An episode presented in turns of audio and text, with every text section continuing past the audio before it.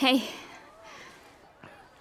Hey, ist das Bier? das hat selber klug erkannt. Unsere Beauty Queen. Also, dir ist jetzt echt alles egal, oder? Du trinkst auf dem Schulhof? Hier in dem Eck ist doch eh niemand außer mir. Sieht man mal ab von der ganzen Hundekacke und der Katzenpisse. Willst du unbedingt von der Schule fliegen? Erst wenn wir alles verloren haben, haben wir auch die Freiheit, alles zu tun. Was? Ah, Nichts. Ist noch was? Äh, ja, ich, ich dachte, wir könnten vielleicht mal ins Kino gehen oder so. Hör zu.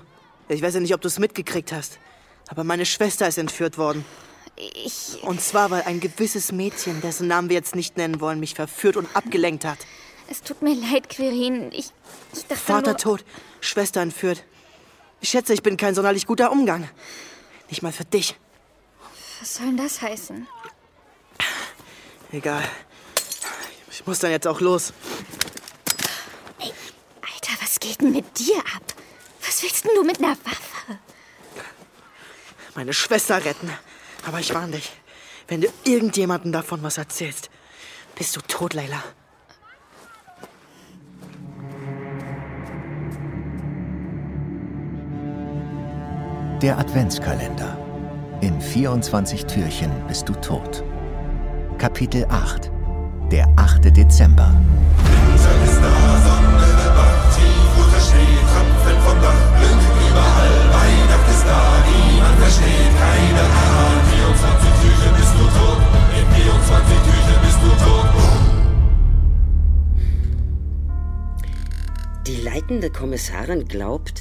ihr eigener Mann sei ein Serienkiller?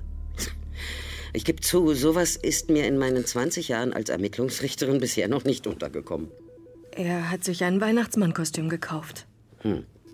Das ist natürlich in der Tat ein Grund für einen Haftbeschluss.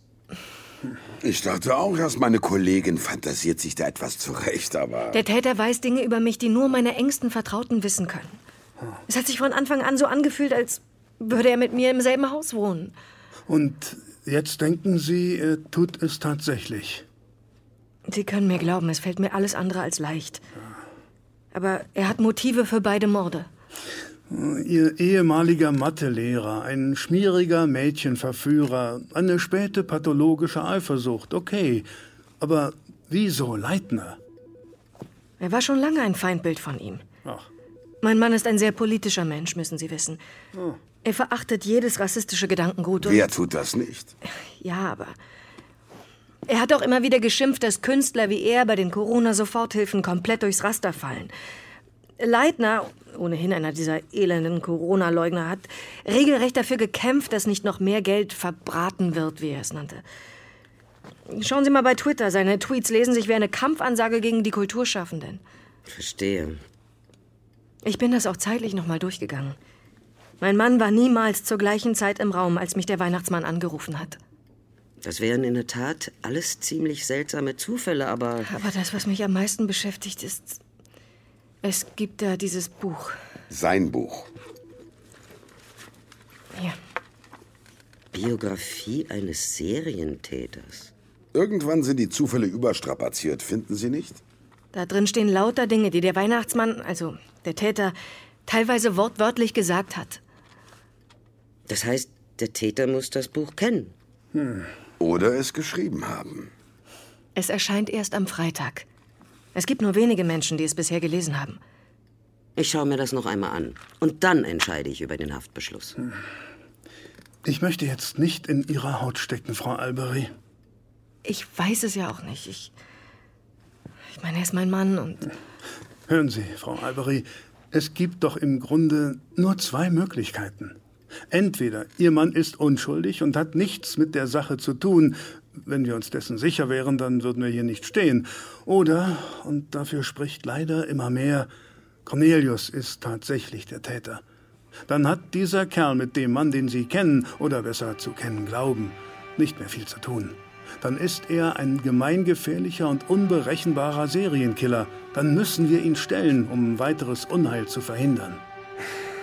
Der dritte Advent kommt schneller, als man denkt.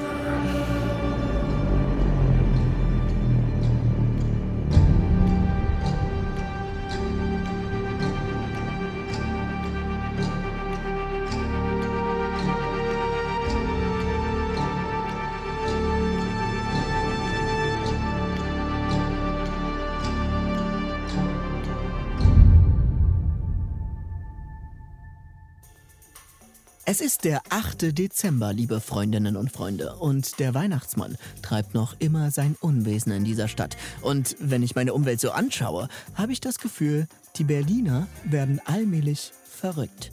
Denn jeden kann es treffen. Ich persönlich muss ja sagen, ich sehe dem Ganzen eher gelassen entgegen.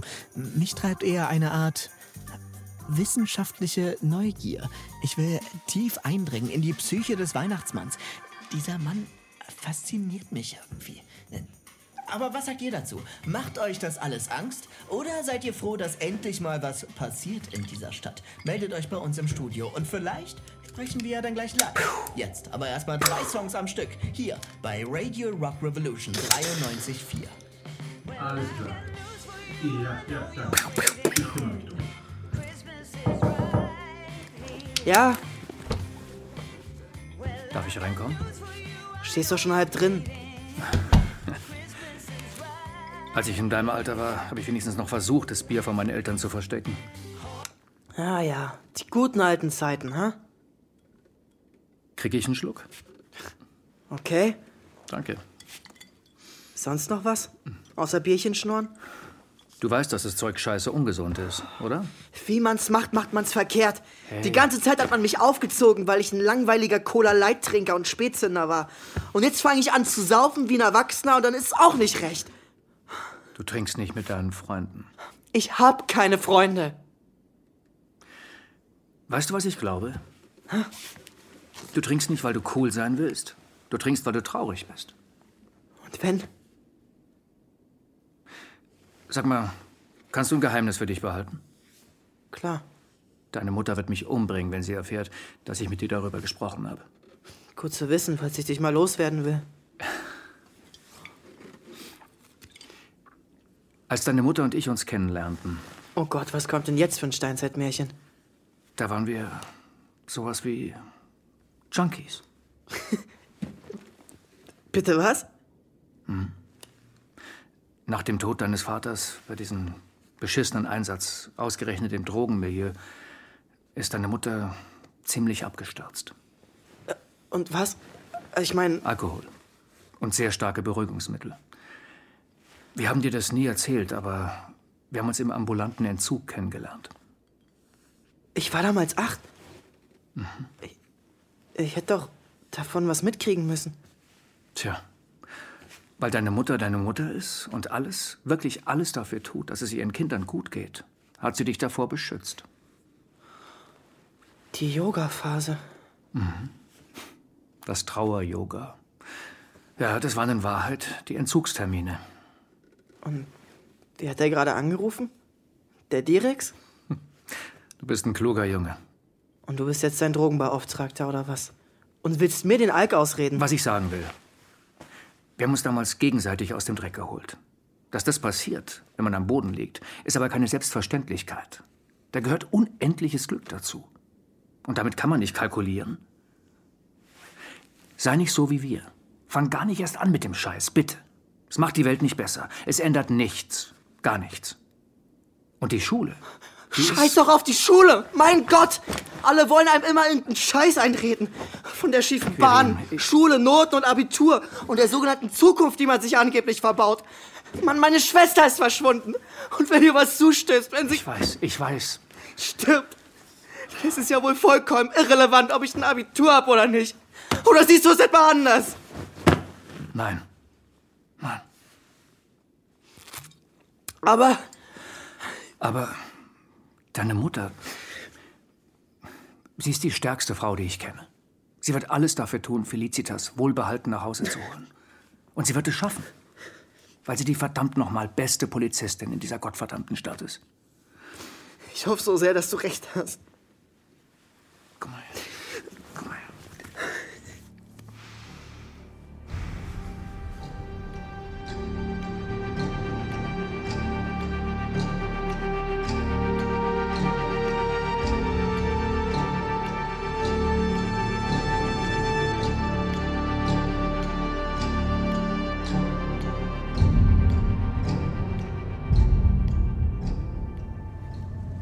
Also wie gesagt, ich regel das alleine. Ihr bleibt nur im Hintergrund. Nur falls er durchdreht und die Situation wirklich zur Gefährdungslage wird, greift ihr ein. Und nie vergessen, mein Sohn ist auch da drin. Ja. So, die Verkabelung sitzt. Gut, wenn Sie dann bitte Ihre Finger aus meinem Dekolleté nehmen würden, danke. Okay, dann gehen jetzt alle bitte auf Position. Na dann, viel Glück.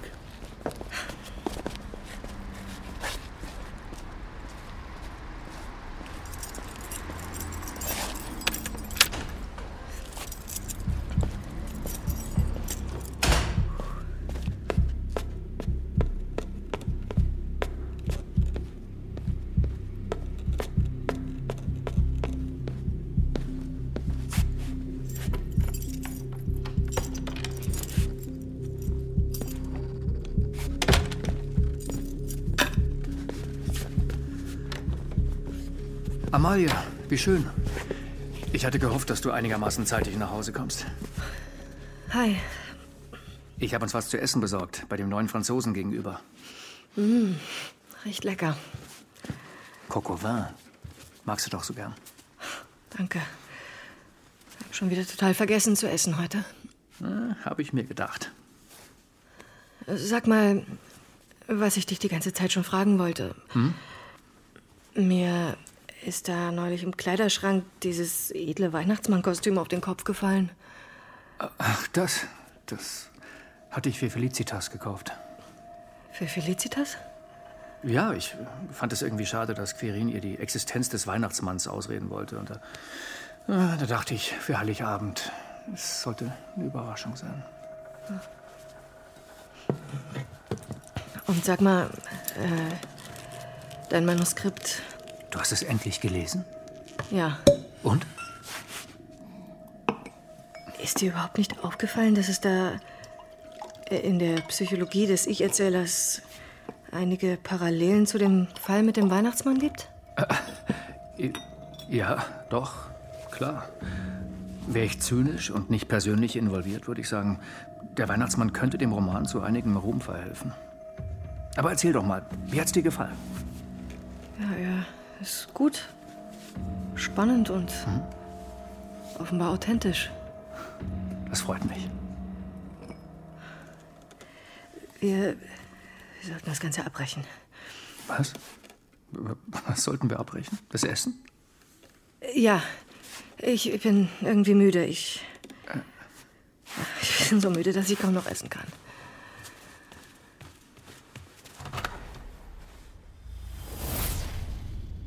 Das ist doch alles eine Schnapsidee. Sie knickt ein. Er wickelt sie um den Finger. Du bist ziemlich fertig. Er wirkt so friedlich. Das tun sie alle. Chef, ich würde da jetzt gerne reingehen, wenn ich darf. Bevor da noch ein Unglück geschieht. Es geht schließlich auch um das Leben unserer Kollegin und das ihres 14-jährigen Sohnes. Sag mal, wieso sterben in deinen Teenie-Slasher-Filmen eigentlich immer die sogenannten Schlampen zuerst? Naja, das Ich meine, ist das nicht unglaublich bieder und konservativ? Ja, das kann man so interpretieren. Aber da diese Filme ja eher aus der progressiven Subkultur kommen, würde ich sie auch eher progressiv deuten. Und das ist mir deutlich sympathischer. Als Kritik an der biederen Gesellschaft und den prüden Zuständen, in denen sexuelle Freizügigkeit bestraft wird. Ich meine, wir sprechen von den USA der 80er Jahre. Hm, verstehe. Sag mal, ist irgendwas? Nee, was soll sein? Na, Diese ganze Fragerei, ich komme hier vor wie bei einer Vernehmung. Schluss jetzt! Hände hoch und keine Bewegung! Das ist jetzt nicht dein Ernst. Ich hatte gesagt, abbrechen. Herr Alberi, Sie sind vorläufig festgenommen wegen des dringenden Verdachts des Mordes an mindestens zwei Menschen aus niederen Beweggründen. So willst du also unsere Ehe retten? Ja? Das können wir alles in der U-Haft klären. Ich habe so lange an diesem Roman gearbeitet. Das lasse ich mir von euch nicht kaputt machen. Er weiß aber Dinge, die nur du wissen kannst. Ich meine, wer sonst hat so intimes Wissen über uns? Was weiß ich? Deine Therapeutin, deine beste Freundin, dein seltsamer Kollege hier. Ich bin dein Ehemann.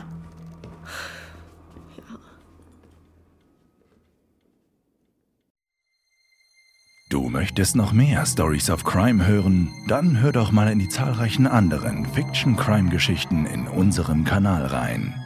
Stories of Crime gibt es überall, wo es Podcasts gibt. Folge uns in der Podcast-Plattform deiner Wahl und verpasse keine neue Folge. Und wenn dir diese Folge gefallen hat, dann lass uns gerne 5 Sterne da. Der Adventskalender. In 24 Türchen bist du tot. Eine Hörspielserie von Markus B. Altmaier. Es sprachen Luise Helm, Philipp Moog, Milton Welsh und Detlef Bierstedt. Sowie Daniel Klaus, Susanne Häusler, Max Hegewald, Norman Matt und Friedel Morgenstern. Entwickelt und geschrieben von Markus B. Altmaier. Produziert von Das Hörspielstudio Kreuzberg. Aufnahmeleitung Nina Steiger. Mischung Elias Koraus. Regie Julia Ostrowski. Produzenten FAIO Tristan Lehmann und Isabel Lüppert-Rhein. Gesamtleitung FAIO Benjamin Riesom, Luca Hirschfeld und Tristan Lehmann. Der Adventskalender ist ein FAIO Original von Das Hörspielstudio Kreuzberg.